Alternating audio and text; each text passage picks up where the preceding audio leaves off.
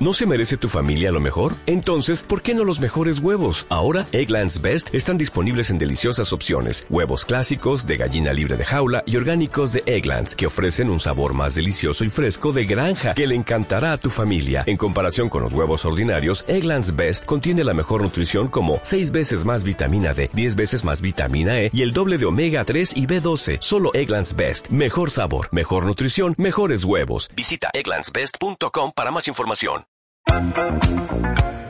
Radio Farnals. Tu radio, la de todos. Un tejedor persa de alfombras desafió a un maestro tejedor turco a una competición. Cada uno debía hacer la mejor alfombra que fuese capaz, de modo que un grupo de jueces decidiría quién era el mejor tejedor del mundo. Pero el turco era un filósofo, cuya enseñanza durante muchos años se había resumido en esta frase Nunca rehuses, pero nunca compitas. De modo que aceptó el desafío, diciendo tan solo Amigo, debo poner una condición debido a la gran disparidad que hay entre tu trabajo y el mío. Ciertamente, dijo el persa, estoy preparado para aceptar una desventaja. Muy bien, dijo el maestro tejedor turco. La condición será que te doy una ventaja de salida de doce mil años.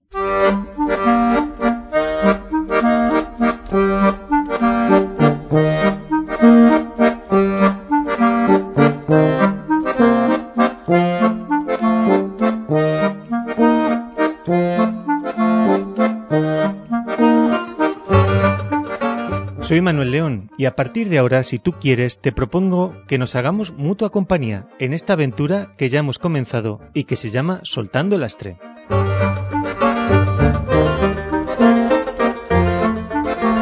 Quiero agradecerte que dediques una parte de tu tiempo a interesarte por el contenido que aquí te proponemos. Procuraremos hacerlo variado, aunque dándole un contenido que de alguna manera nos mueva de una forma distendida a reflexionar sobre asuntos que a todos nos afectan.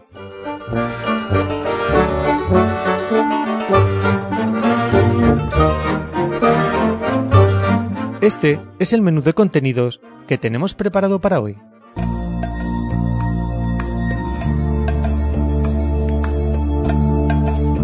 Comenzamos, como es habitual, con nuestro editorial. Hoy abordaremos el tema del conflicto de intereses entre las asentadas del movimiento 15M y los comerciantes a los que afecta estas manifestaciones.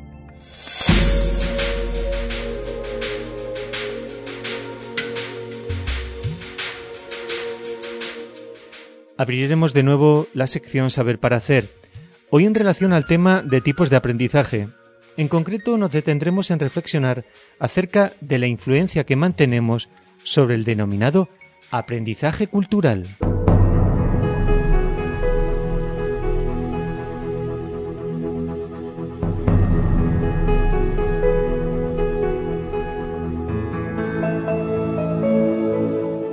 La economía será la protagonista durante esta edición y la siguiente de Soltando el Astre. Tendremos un invitado de lujo, el profesor de universidad y economista por la Universidad de Málaga, Manuel Montero.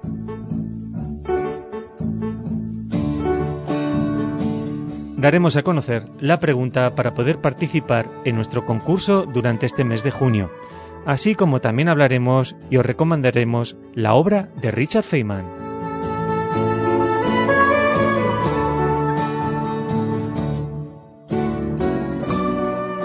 La letra y la música no la pone hoy en esta edición Alejandro Sanz.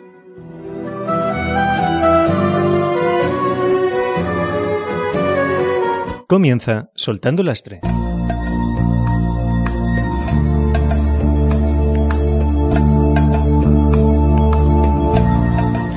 Si comparas el entorno en el que yo crecí con el entorno en el que ahora mismo me desenvuelvo, puedo calificar a aquel como muy pobre, servicios sociales inexistentes, calles sin asfaltar, conducciones de agua que no llegaban a todas las viviendas, sin calefacción ni aire acondicionado, materiales escolares muy escasos, atención a la inquietud cultural, pero era lo que conocía y como no había otro con el que comparar, lo asumía como algo que formaba parte del mundo. El mundo era así y era su estándar.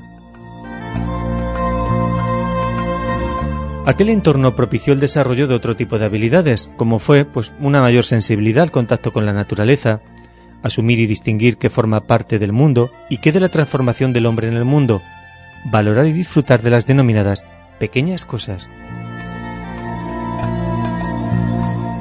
Cuando hoy compruebo que muchas personas no hacen sino de la queja una forma de ser y estar en el mundo, me pregunto con qué estándar lo están comparando o hacia qué estándar ideal lo están midiendo. Por ejemplo, puedo llegar a la conclusión, en mi ideal, de que el mundo en las calles deberían de haber instalaciones de aire acondicionado o calefacción según la estación, y mientras eso no exista, este mundo no será un lugar adecuado donde habitar. Esto que parece una exageración es lo que en ocasiones ocurre. Exigimos a nuestro entorno cosas que no forman parte del mundo, sino que se consiguen a través de investigación, o bien de esfuerzo, de generación de energía y una cultura del trabajo. Entre todos, hemos generado una sociedad en ocasiones muy acomodada, exigente hacia lo externo y muy complaciente con ella misma. La sociedad es la expresión de los individuos que la habitan y como tal, esta acomodación, exigencia y autocomplacencia lo construyen las personas de forma individual. Y es ahí donde quiero incidir y donde llamo la atención. Hay cosas que nadie las va a construir si nosotros de forma individual no ponemos la primera contribución. He asistido a manifestaciones de tipo ecologista, donde el lugar de la concentración ha terminado como un estercolero, lleno de botellas, bolsas desparramadas en el suelo, a manifestaciones en nombre de la paz, donde la violencia continuaba siendo ejercida en las relaciones interpersonales de muchas de las personas congregadas. Todos nos vemos forzados a encajar en un entorno y manipularlo para poder satisfacer nuestras necesidades. A partir de ahí, el conflicto de intereses está servido. Yo puedo manifestarme por una circunstancia que considero muy justa, pero puede ocurrir que al hacerlo en el entorno donde estoy, ese acto esté interfiriendo en el desarrollo de la actividad de otras personas, con lo cual a su vez estoy contribuyendo a una injusticia. No existe el mundo ideal, ni existirá. El conflicto forma parte de la relación interpersonal, porque cada uno intentaremos desarrollarnos en el entorno, y mis intereses en algún momento entrarán en conflicto con los tuyos. Lo que sí que puedo hacer es aprender a gestionar de forma distinta estas cosas, de forma individual, y no atribuir a otros esa responsabilidad. En nuestra cultura estamos muy sensibilizados en notar cosas desde el afecto, en notarlas desde la forma de sentirlas, pero no tenemos tanto entrenamiento y habilidades en hacerlos desde el efecto, es decir, del cómo se construyen, cómo se organizan y cuál es su estructura. Entrenarnos en nuevas habilidades supone sumergirse en nuevos aprendizajes y esa inversión supone trabajo individual, a lo que en programas como este incentivamos en su acción. ¿Estás dispuesto a ello? Puedo pasarme la vida entera pensando que la habitación donde vivo necesita de un mantenimiento de limpieza, pero mientras no coja la escoba o el aspirador, no ocurrirá nada.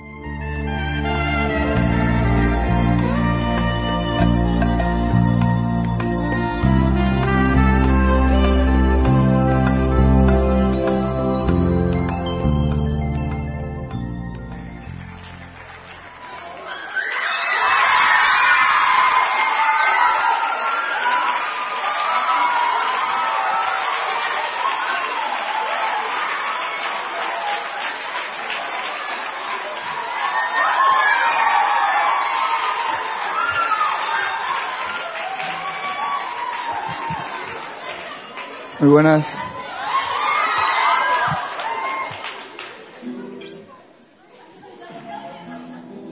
Bueno, bienvenidos a todos, a los que estáis arriba, a los que estáis abajo.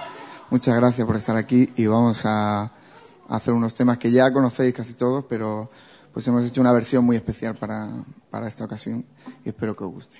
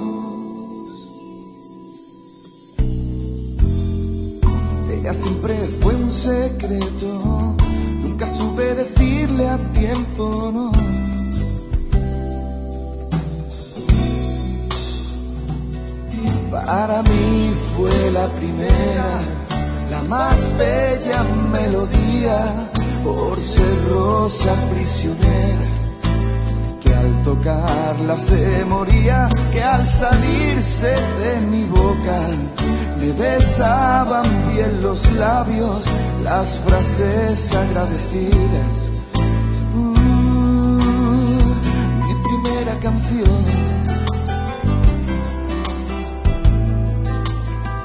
Mi primera canción.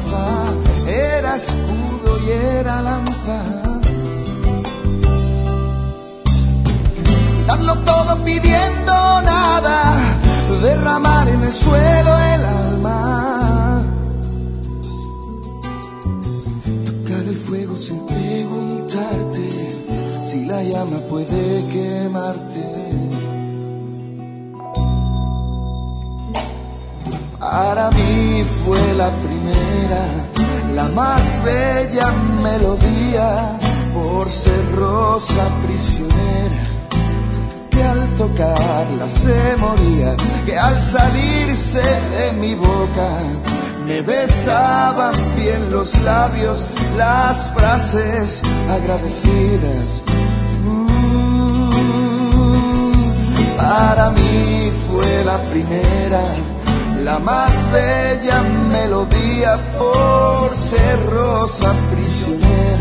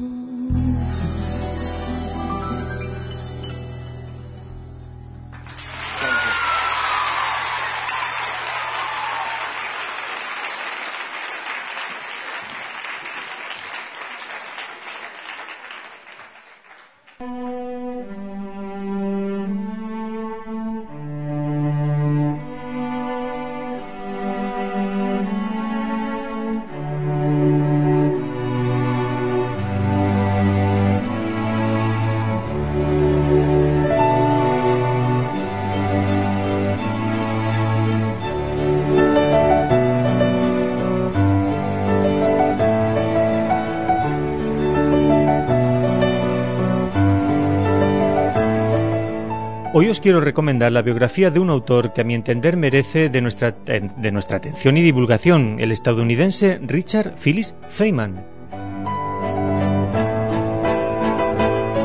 Suele ocurrir que si a una persona le preguntásemos sobre quién es Cervantes, Shakespeare, Miguel Ángel, Leonardo da Vinci o Mozart, y alguno de estos personajes pues para ellos le, fuese desconocido, inmediatamente a esta persona se le calificaría como inculta y no sería concebible que en su, que en su formación hubiese incorporado este hueco. Sin embargo, cuando tratamos temas relacionados con las ciencias, pues la química, la física, la ingeniería, la economía, no ocurre lo mismo. Se es muchísimo más flexible, porque popularmente el desconocimiento también es mucho mayor. También es verdad que cultura tampoco se incluye normalmente a estas disciplinas. Si ahora mismo preguntásemos quién es Richard Feynman, no muchas personas conocerían que se trata de uno de los físicos más prestigiosos y con más contribución a la física en el siglo XX, aunque eso no supone ni que la persona se la catalogue como inculta o que se le reproche ese hueco en su conocimiento.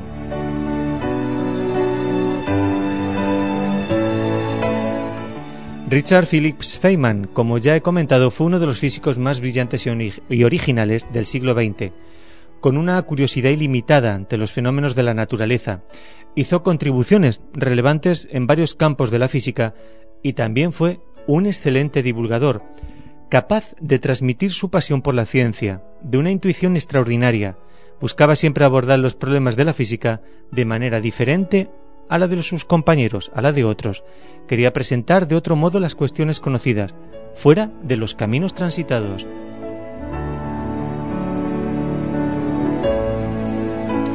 En 1965 recibió el Premio Nobel de Física y como comunicador convertía el aula de clases en un teatro y él un actor que tenía que mantener la intriga mientras hablaba de física y escribía números y fórmulas en la pizarra.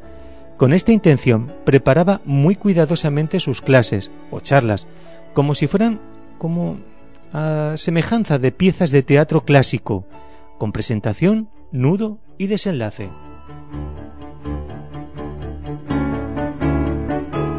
De su biografía quiero recomendaros el libro ¿Está usted en broma, señor Feynman?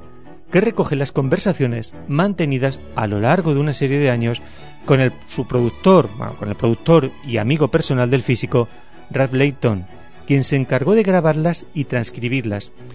A lo largo de sus páginas, Richard Feynman cuentan historias de su vida, historias realmente deliciosas, muchas de ellas pues prácticamente inverosímiles, que dan una idea de la genialidad del personaje.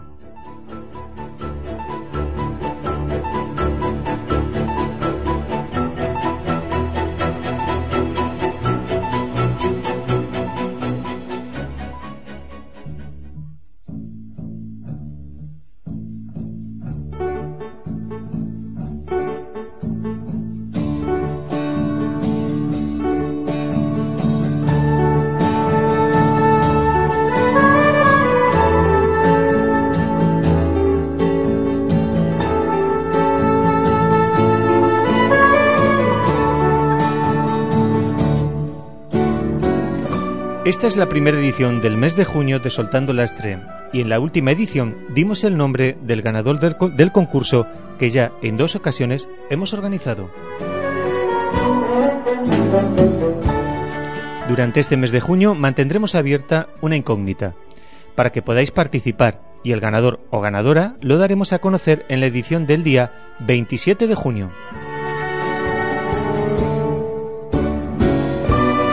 Si quieres conocer de primera mano en qué consiste una sesión de coaching o bien de formación en modelado, solo tienes que escribirnos y decirnos, profesionalmente, ¿quién es Richard Feynman? ¿A qué se dedicó profesionalmente Richard Feynman? Del que, por cierto, acabamos de hablar.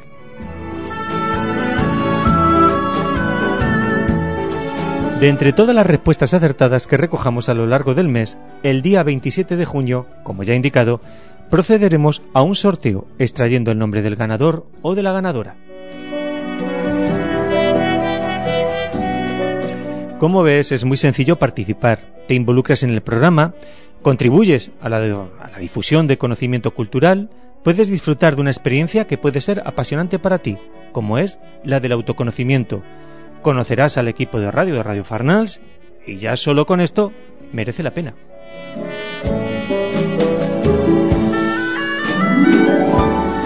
Vamos, ¿Qué haces que no estás buscando tu programa de correo electrónico para enviarnos la respuesta correcta a la pregunta?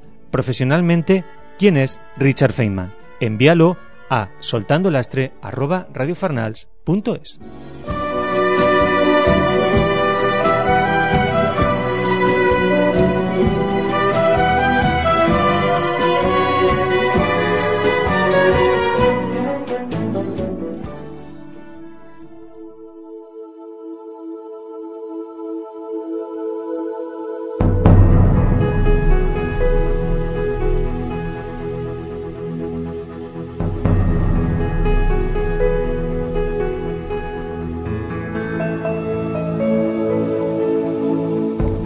En la entrada del programa os adelantaba la cuestión de que hoy la economía va a tener un especial protagonismo en la edición que estamos haciendo en Soltando Lastre.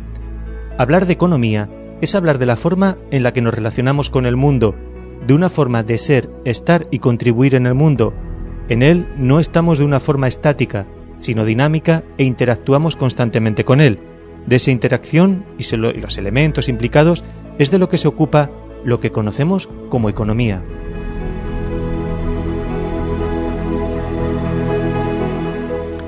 Alberto Montero Soler principalmente es profesor de Economía aplicada en la Universidad de Málaga y entre muchas ocupaciones, de vez en cuando deja algunos artículos en un blog que os recomiendo, que se llama La Otra Economía, y donde aparecen más datos referidos, en este caso, a su vinculación profesional con América del Sur.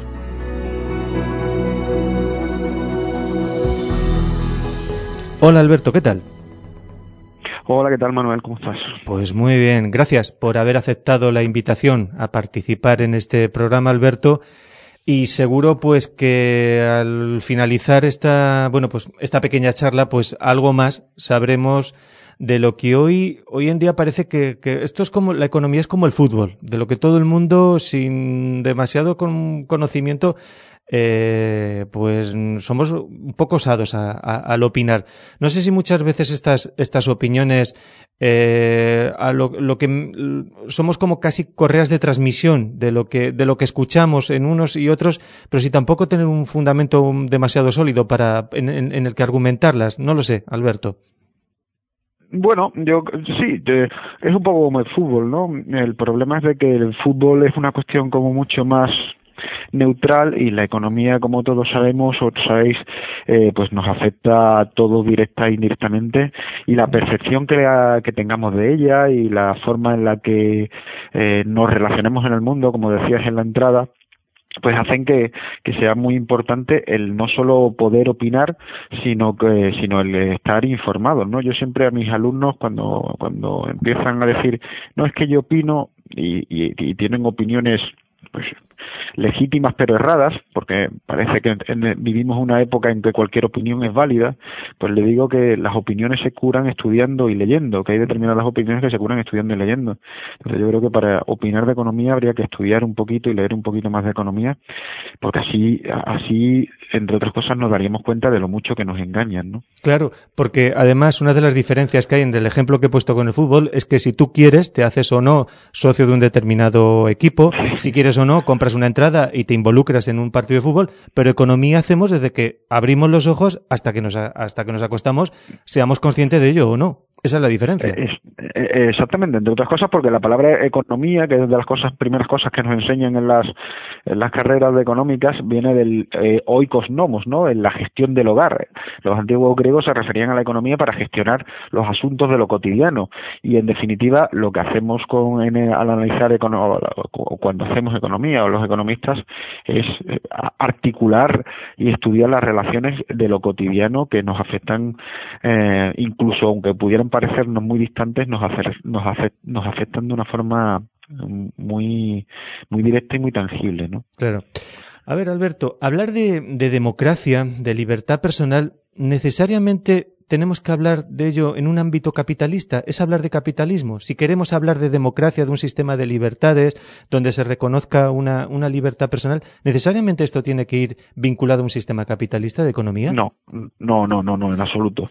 El hecho de que las democracias liberales, burguesas, tradicionales, las que conocemos en estos momentos, representativas, eh, se desarrollaran de forma casi simultánea a los impulsos del capitalismo ha hecho que se identifiquen plenamente eh, casi y, genéricamente una una y la otra pero en absoluto. Precisamente yo creo que eh, lo, lo, contrario al, a la democracia es el capitalismo que te da una serie de oportunidades para elegir y te da una serie de opciones amplísimas pero no te da mm, en muchas ocasiones en la mayor parte de las ocasiones los recursos para poder hacer que esas opciones eh, que puedas elegir libremente estén a tu alcance o no. Te ofrece un amplio, una amplia escaparate donde si no tienes acceso a los recursos necesarios para comprar, para acceder al mercado, no puedes participar. Y entonces te ves, te ves excluido de la vida económica porque no se te dan los fundamentos básicos para la participación, que son los recursos, ¿no? De manera que, eh, al contrario, yo creo que una sociedad socialista debería ser y eh, lamentablemente las, las referencias que tenemos del pasado no lo corroboran, pero yo creo que no por ello tenemos que renunciar a ello, a que una sociedad socialista debería ser eh, una sociedad mucho más democrática y creo que el socialismo sí que va consustancialmente unido a, a la democracia mientras que el capitalismo no. Sí, digamos, voy a hacer un poco de abogado del diablo, bien, digamos, un, liberal lo que te, lo que te va, lo que te va a plantear es que, eh, digamos, dentro de un sistema socialista, eh, el individuo se va a sacrificar en pro de un interés, eh, digamos, entre comillas, en pro de un interés general, mientras que desde un sistema liberal, capitalista, lo que se prima es la libertad individual por encima de la, digamos, de lo que es el interés colectivo. Entonces, que desde... Sí, sí, no, no, sí, dime. Perdón, claro, sí que sí, perdón. No, no, nada, no, te, te, te, planteaba esto. Entonces, desde aquí como que eh, al, digamos, al propugnar una mayor libertad individual, estás propugnando también indirectamente una, eh, digamos, que el individuo desarrolle mm, tenga unos eh, tenga unos eh, condicionantes donde poder desarrollar mejor su, sus capacidades, sus actitudes. Sí, pero, pero, pero es una absoluta falacia. Es decir, yo puedo ser libre para entrar en magníficos restaurantes de 200 euros el cubierto, pero si no tengo los 200 euros, esa, ese acceso a esa libertad no la puedo ejercitar. Si 5 millones de personas en este país, por ejemplo, no tienen acceso al trabajo, con lo cual sus márgenes de libertad se ven radicalmente, se ven radicalmente limitados a casi la subsistencia en el mejor de los casos. Entonces, bueno, pues te ofrece la, la apariencia de una libertad que, como, he vuelto a decir, si, si, te, si junto a la libertad para elegir te diera los recursos para poder mm, sustentar tus elecciones, perfecto. Pero como, como solo te ofrece el producto, pero no te da el medio, pues la, libertad es mucho es más aparente que otra cosa. Eres libre para elegir eh, mm, qué te da más envidia, ¿no? Si entrar a, si no poder entrar a a un restaurante de 200 euros o comprarte una chaqueta de 500. Mm. Eh, para, eh, te da libertad para la frustración en muchos casos. Se buscan los responsables, los chivos expiatorios de esta denominada crisis económica. Vamos a ver. desde tu punto de vista, Alberto, ¿valoras alguna responsabilidad en el ciudadano de a pie? ¿En aquel que se metió en una hipoteca sin prever las consecuencias? aquel que también bueno, pues especuló con su vivienda para en una medida enriquecerse, el pasotismo general, mientras que a mí no me toque. ¿No hay también un, digamos, una responsabilidad en, nuestra actitud individual? Eh, bien, yo, creo que, bueno, yo creo que de, entrada esa es un poco la percepción que quiere, o sea, esa es la percepción que quiere que recibamos o que interioricemos el, el, pues el neoliberalismo así dicho en extracto no es decir el asumir el que eh, lo vemos ahí lo vemos en otros aspectos el asumir que las responsabilidades de lo que ocurre son personales. Es decir por ejemplo cuando eh, tú te enfrentas a las eh, teorías del mercado de trabajo neoliberal, el desempleo al final es un problema de error por parte del trabajador, por parte de la persona que se equivocó en su formación, no se formó lo suficiente o en la disciplina adecuada y ese error es una responsabilidad personal que le lleva a estar en la situación de desempleo porque se equivocó por, por, por, esa, por ese motivo, ¿no? Es decir, se trata de interiorizar que somos mm, como, de forma coherente de alguna manera esa lógica de la, de la primacía de la libertad, que somos libres para elegir y que en las elecciones que hacemos eh, condicionan de forma decisiva nuestro futuro, nuestro bienestar, nuestra situación.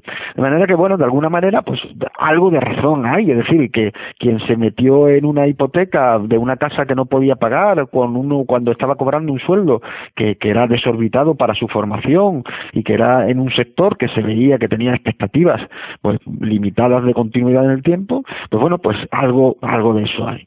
Pero lo que creo es que ese, esa trampa, en esa trampa no debemos caer, porque eso nos lleva a pensar que la sociedad, la catástrofe social en la que estamos viviendo ahora, la crisis económica y social en la que nos encontramos ahora, es el producto de la suma de toda una serie de responsabilidades personales e individuales que han acabado en una catástrofe colectiva. Y yo creo que no es así, además lo creo em, honesta y firmemente. Yo creo que uno de los grandes logros que ha conseguido el neoliberalismo es precisamente eso, el que pensemos que somos parte, que somos responsables de nuestra situación y que al mismo tiempo nuestras decisiones condicionan de forma de forma amplia el, el, la eh, el devenir el devenir colectivo no eh, Pasolini planteaba que uno de los grandes triunfos del neoliberalismo es que había conseguido casi una mutación antropológica haciendo que el hombre no se sienta vinculado a la comunidad sino que se sienta un ser individual lo que llamamos los economistas que prime, y los politólogos el individualismo metodológico el que se analice todo desde tu propia perspectiva y sin tener en cuenta las consecuencias de tus acciones sobre los demás ni las consecuencias de ni la ni las interrelaciones sociales ni la importancia de lo social, ¿no? Y eh, ahí es donde creo que hay, donde no, donde no debemos caer en esa trampa. Esta crisis tiene nombre y apellidos. No son los mercados, detrás de los mercados hay banqueros, hay fondos de inversión, hay gente que ha no solo introducido en las venas de la gente el espíritu especulativo, sino que ha introducido información tergiversada, manipulación de la información, control sobre los medios de comunicación para que el mensaje fuera en una el conseguir que la gente sin información, sin educación, sin, sin instrumental intelectual cayera y picara en, eh, en esa lógica de la, de la especulación por la especulación, ¿no? En la posibilidad de, de, en el pensar que esto nos enriquecíamos todos si seguíamos en esa dinámica. Entiendo, entiendo lo que, lo, lo que quieres plantear, eh, Alberto, digamos, al, al denunciar que realmente, eh, digamos, lo que es el, digamos, el, propio funcionamiento del sistema y quien maneja los hilos, en definitiva, en una, digamos, en, a cuestión de, de una, de, una macroeconomía, de una, de, de, una gran economía, evidentemente que no somos los, los, los ciudadanos de, de, de, a pie y que sí que ha habido, digamos, unas, unas, unas tendencias, eh, unas tendencias a, manipular la, la, la, información, a, a condicionar nuestros, nuestros actos individuales. Sí que es cierto que, que eso ha existido. Pero bueno, haciendo un poco más hincapié en, en lo que yo te, he planteado al, al, principio respecto a lo que es la responsabilidad, lo que es la responsabilidad individual y aquello que un poco tú has querido trasladar de que ese mensaje es el precisamente el que quiere dar el, el neoliberalismo. Bien. Eh, te voy a poner un ejemplo. En el, en el, año, en el euro me parece que estamos desde el año 2003, quiero recordar. ¿Es así? 2002. 2002, bien. El último café que yo me tomé en el año 2001 a mí me costó 90 pesetas en la cafetería. El 1 de enero del año 2002 ya me costaba un euro. ¿De quién es la responsabilidad que pasara el café de costarme 90 céntimos a que me costase un euro? Porque claro, cuando a ese bar, a ese bar de barrio, accede después el del taller que le está cambiando el aceite al del bar, llega y dice, con que tú me vas a cobrar ahora un euro por el café. Pues tranquilo, que yo te espero en mi taller. Cuando tú llegues, cuando lleves tu coche a cambiarme el aceite, no van a ser dos mil pesetas, que es lo que te lo que más o menos venía cobrar, eh, costando por, por la época. No, te va a costar 20 euros. ¿De quién es responsabilidad entrar en esa dinámica? Pero son, eh, Manuel, son, son, son cosas completamente distintas. Vamos a ver. Mm. Lo que yo te planteo es que cuando el, la máquina se pone a funcionar y las mm, instituciones financieras que por un lado financian a las constructoras y promotoras y por el otro financian a los, eh, a los compradores de hipotecas, empiezan a lanzar el mensaje de que lo mejor que puedes hacer con tu vida es hipotecarte porque el precio del dinero es bajo, porque te dan el 100% de la hipoteca o incluso el 120%, mm. porque el precio de la vivienda está subiendo y porque, entre otras cosas, el mensaje este engañoso de que es un activo seguro y nunca va a bajar de precio, véase manipulación de la información. Cuando teníamos el ejemplo de que Japón lleva casi 20 años como en recesión como consecuencia del estallido de una burbuja inmobiliaria, pues eh, cuando eso se pone a funcionar, la persona que no tiene, que no está eh, eh, que no tiene los instrumentos intelectuales para diseccionar el discurso, incluso la persona que los tiene entiende que la lógica que le están, o sea, que el mensaje es, el, es, es completamente racional. Es decir, yo no me dediqué a especular con pisos porque no tenía dinero pero si pero si me si si me dan el dinero a, a precio irrisorio puedo comprar con ello un activo que a los 15 em, que a los 15 meses eh, me ha subido de precio, me permite pagar la deuda que había, que había contraído y al mismo tiempo me deja un remanente, pues cómo no, eh, es que el comportamiento de toda esa gente que se lanzó a participar en esa orgía especulativa era absolutamente racional. El, sistema estaba, lo, que no era lógico es que no hubiera unas autoridades públicas que en lugar de decir, miren ustedes, la vivienda es un derecho social, eh, ustedes no pueden especular con esto, el precio de la vivienda no puede subir a tal tope, lo que tenemos que hacer es restringir las subidas en el precio del suelo, la subida en el, precio del metro público, el, peso de, perdón, el precio del metro cuadrado, restringir y regular un algo que era que es la base sobre la que se sustenta um, el ejercicio luego de otros muchos derechos, que es la vivienda, ¿no? Y sí, digamos que eso entre en, el, mercado, pues claro, entramos en una lógica absolutamente loca, ¿no? Entonces, las responsabilidades individuales sí, pero es que esa persona no se hubiera lanzado a hacer eso, como no se lanzó tiempo, a, tiempo atrás, porque las condiciones no estaban dadas y porque no lo empujaron a hacerlo. Ya, sí, crear otras condiciones donde favorecer otro tipo de comportamientos. Exacto, exactamente. Está claro. Exactamente. Eh, estamos charlando con el profesor de Economía Aplicada en la Universidad de Málaga, Alberto Montero Soler. Hacemos un pequeño intermedio en la conversación que vamos a rellenar con un tema que nos aporta el compositor granadino Sergio de la Puente y su magnífica música escrita para Bajo la Ciudad.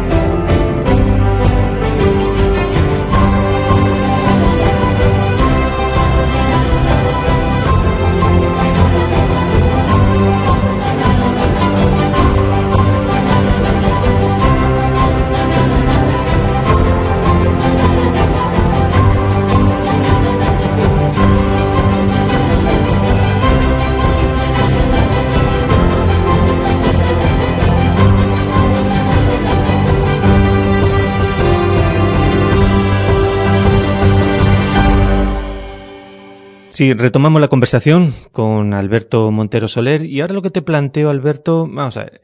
Lo que es la reforma laboral, el sistema de pensiones, del denominado sistema financiero, la reforma también del sistema financiero, ¿responden a perversos mantras maquiavélicamente utilizados por el poder económico? ¿Existe una parte de verdad en ello o ambas cosas son ciertas? Es decir, tenemos que entrar en una reforma del, sistema laboral, en un del sistema de pensiones, en un sistema financiero. ¿Es así o, o, solo, es decir, aquí claro, que muchas veces me da la sensación de que nos movemos en dicotomías, es decir, o aceptamos esto en bloque o lo rechazamos también en, en bloque. Y posiblemente eh, hay una parte de verdad en todo lo que también se está planteando, o, o no, o, o, a ver. no, yo, yo, yo creo que, primero, aceptar como lo que se nos impone como la única solución posible es precisamente eh, eh, aceptar el neoliberalismo, el, principal lema del neoliberalismo, ¿no? El neoliberalismo, una de sus principales, como bien sabes, eh, promotoras a nivel político fue Margaret Thatcher, mm. que expresó aquella frase famosa del que luego se, se quedó en forma de acrónimo del TINO, ¿no? El de Aris No Alternative, no hay alternativa. Entonces, el plantear que todo lo que se nos viene y todo lo que nos ha llegado hasta ahora es, eh, pues bueno, el producto de, bueno, como la lluvia, como que la lluvia llega en primavera y de, ahí salen flores, pues es una cosa absolutamente, absolutamente perversa, ¿no? Es decir, yo creo que hay alternativas completamente distintas y que redundarían mucho más en el beneficio de la, del, del en el bienestar colectivo y social como forma de fomentar el bienestar para tratar de salir de la crisis, es decir, articular resortes que vayan mucho más hacia eh, construcción de, de, riqueza, generación de empleo y generación de estructura productiva en el país sin que necesariamente se tengan que ver afectados por los derechos de los trabajadores y demás. Entonces, es una cosa absolutamente, eh, bueno, yo creo que eh, básica, ¿no? De la, de la que debemos partir, es decir, el no aceptar lo que se nos viene como lo único posible.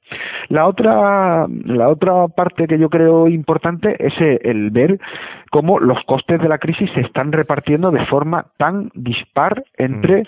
eh, entre sectores sociales, ¿no? Como producto, por un lado, del marco en el que nos movemos, del marco macro el que es el de la Unión Monetaria, la zona euro, en el que se imponen una serie de restricciones que condicionan de forma importante las, las vías de salida. Eso mm, es, significativo, ¿no? Es, significativo de remarcar. Y por el otro lado, tenemos que, tener en cuenta también que muchas de estas, eh, que muchas de las soluciones que se están imponiendo tienen como destinatarios el exigir a, una parte de la población a la que se le exigen unos sacrificios sin que haya sido responsable de la crisis. Es decir, el plantear la reforma de las pensiones precisamente en este momento, pues bueno, obedece a un mensaje lanzado hacia los mercados donde no es que se privatice directamente la pensión, sino que lo que se está esforzando a la gente a que de forma racional como vuelvo a decir, como, como, como, me como planteaba hace un ratito con el tema de la especulación, a que de forma racional contraten fondos de pensiones privados. Porque si tú te incorporas al mercado de trabajo, eres un joven que te incorporas al mercado de trabajo ya con 30 años, pues ya casi seguro que no vas a cobrar, a pesar de que estés sin, trabajando eh, hasta los 67 eh, años, no vas a cobrar el 100% de la pensión.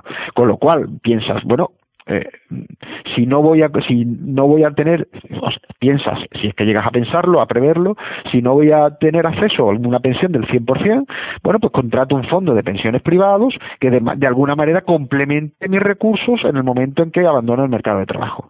Es decir se produce no una privatización del sistema de pensiones sino un inducir a la gente a que la parte de su pensión que vaya por la vía privada que sea cada vez mayor y el comportamiento nuevamente es racional, es decir, si voy a tener poca pensión, pues más vale que me prevenga. ¿Y cómo me prevengo?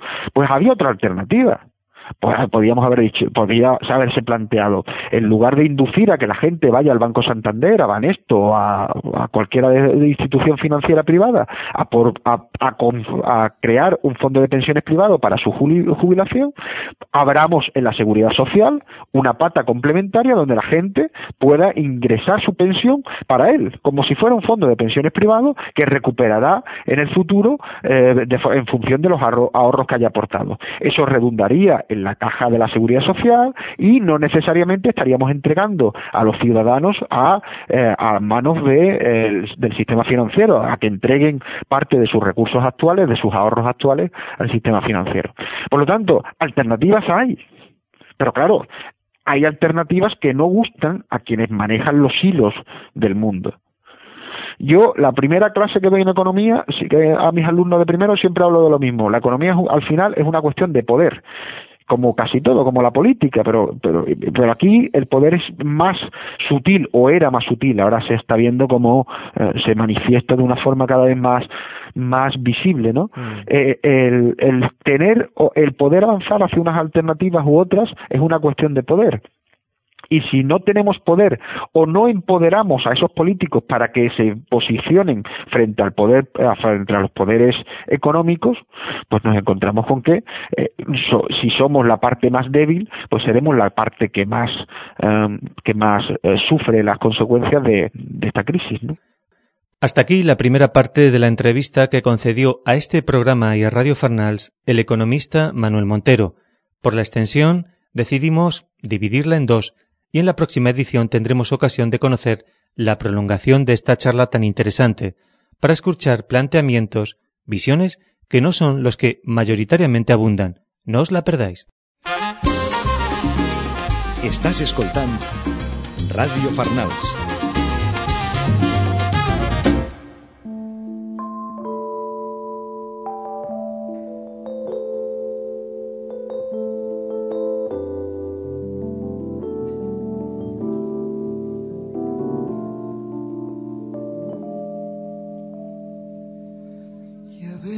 Mi edad es tan difícil de llevar, mezcla de pasión, ingenuidad, difícil controlar. Tú siempre tan fantástica y yo sé que tengo mucho que aprender, pero tú también. Yo sigo pretendiendo desnudar a media luz tu intimidad y vestir mi piel. Sabes aprovecharte de la luz que desprendo al mirarte.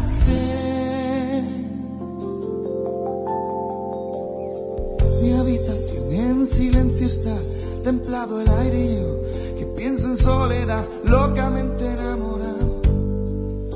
No sé qué es lo que me pasa, pero solo puedo pensar en ti.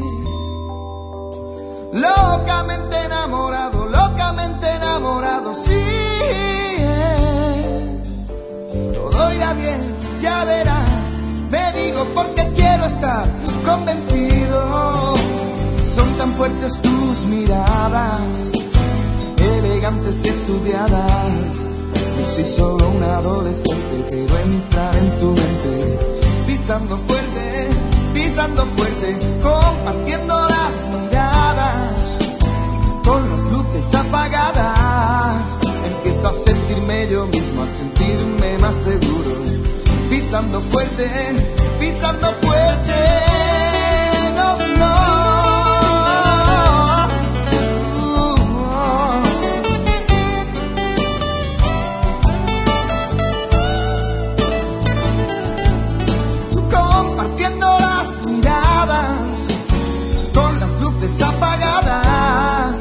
Empiezo a sentirme yo mismo, a sentirme más seguro, pisando fuerte, pisando fuerte.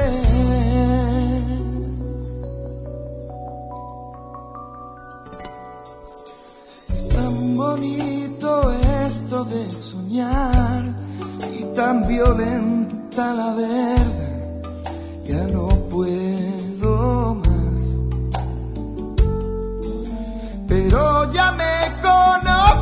y aunque todo se hunda, yo seguiré aquí en pie. En pie.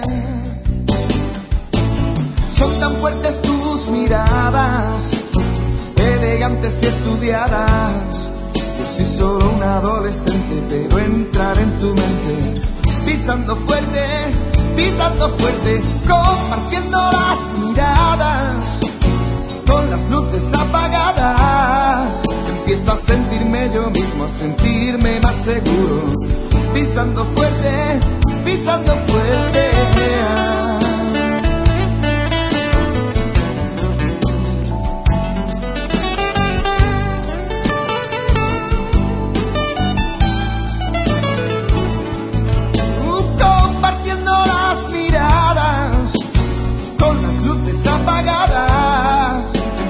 Sentirme yo mismo, a sentirme más seguro.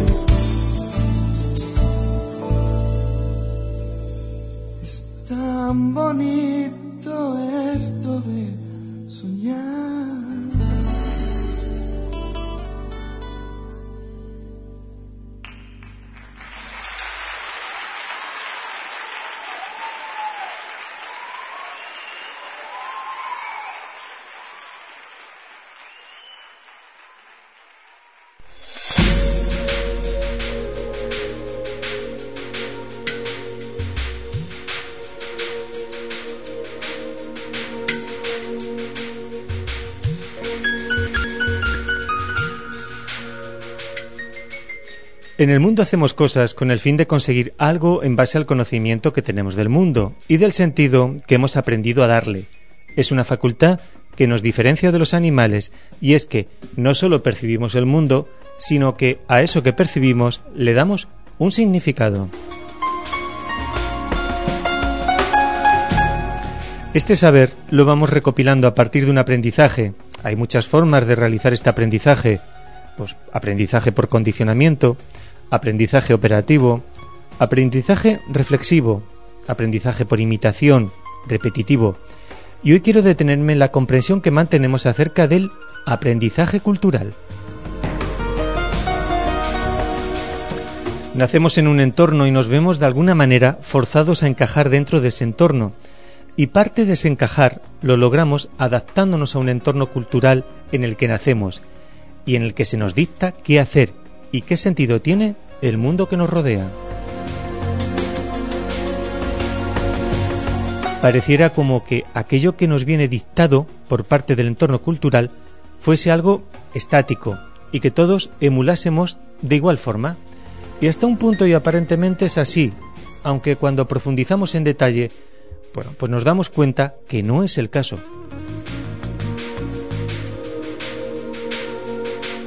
Por ejemplo, podemos ver la vista aérea de la Plaza del Ayuntamiento de Valencia un 19 de marzo de cualquier año.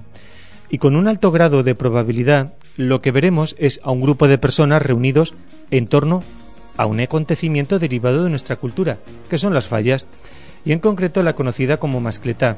Y podemos llegar al resumen de que todas las personas que están allí reunidas están haciendo lo mismo, viendo una mascletá. Y en un nivel todos podemos estar de acuerdo. Ahora, si tomamos la individualidad de cada una de las personas allí concentradas e investigamos cómo esas personas están donde están, donde están poniendo su atención, cómo han llegado hasta allí, cuáles son sus expectativas, las razones que cada uno tiene para estar donde está, qué lugar han elegido del entorno, por qué ese y no otro, ya el resumen, pues resulta que no, es no nos es tan válido. Y esta es la cuestión, que muchas veces se nos presenta la educación pues como un hecho aparentemente solo repetitivo, y efectivamente lo que se nos ofrece es el producto final al que hay que llegar.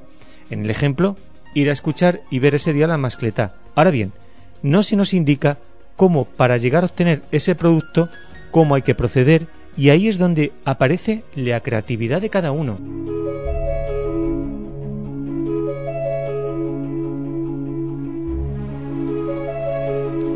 Y en esa creatividad individual es donde también influenciamos nosotros la cultura. Es una interacción dinámica donde en ocasiones la cultura nos condiciona y a la vez nosotros también influenciamos a ella. De alguna manera la estamos modelando también a partir de nuestras decisiones. Si no fuese el caso, las conductas denominadas culturales no habrían evolucionado a lo largo del tiempo. Toda esta reflexión la traigo para darnos cuenta de que en el mundo va mucho más allá de comprensiones simplistas que cierran las cosas. Si me manejo con comprensiones simplistas, tenderé a generar pocas opciones vitales y también soluciones simplistas, perdón, cuando me bueno, pues cuando me enfrente a una situación problemática. Muy fácilmente puedo terminar en la consulta de un terapeuta. Es una buena una forma buenísima de garantizarse eso, es decir, ir por el mundo con soluciones simplistas a las cosas. No todas las cosas con las que me involucro en el día a día, por necesidad, requerirán de una investigación de más profundidad, entre otras cosas porque tampoco nos es posible realizarla, ya que mientras nos quedamos con un asunto y centramos nuestra atención en él, estamos obviando otros de nuestra atención y que quizás en ese momento puedan resultar más relevantes atender. Si cruzas una calle reflexionando acerca de la forma en la que estás andando y para ello miras a tus pies, dejas de monitorear la luz de peatones, que quizás a mitad del trayecto ha cambiado a rojo y no te des cuenta del peligro en el que estás situado. La realidad casi siempre se acaba imponiendo.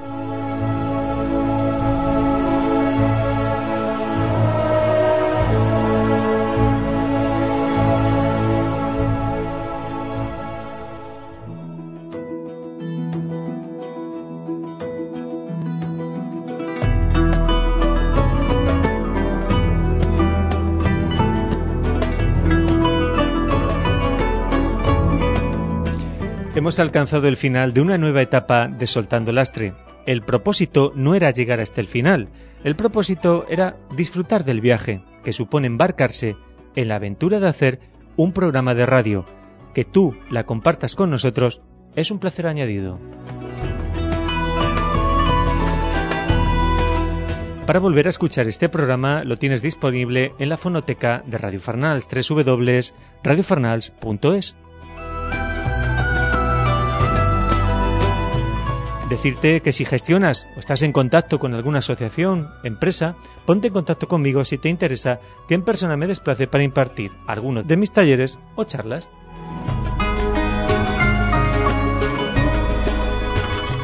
Recordarte que el día 30 de junio se celebrará en Mislata una charla taller que tiene por título ¿Cómo construyo mi realidad? Por otro lado, si lo que quieres es formación en coaching, el fin de semana del 25 y 26 de junio tienes la oportunidad de participar en el taller Coaching para la gestión personal y profesional.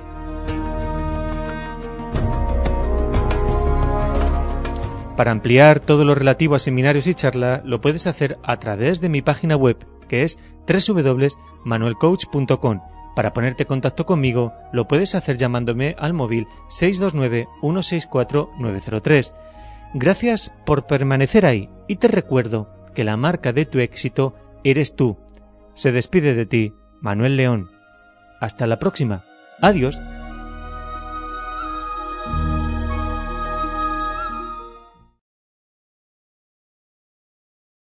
Dale más potencia a tu primavera con The Home Depot. Obtén una potencia similar a la de la gasolina para podar, recortar y soplar con el sistema OnePlus de 18 voltios de Ryobi desde solo 89 dólares. Potencia para podar un tercio de un acre con una carga. Potencia para recortar el césped que dura hasta dos horas. Y fuerza de soplado de 110 millas por hora. Todo con una batería intercambiable. Llévate el sistema inalámbrico OnePlus de 18 voltios de Ryobi. Solo en The Home Depot. Haces más. Logras más.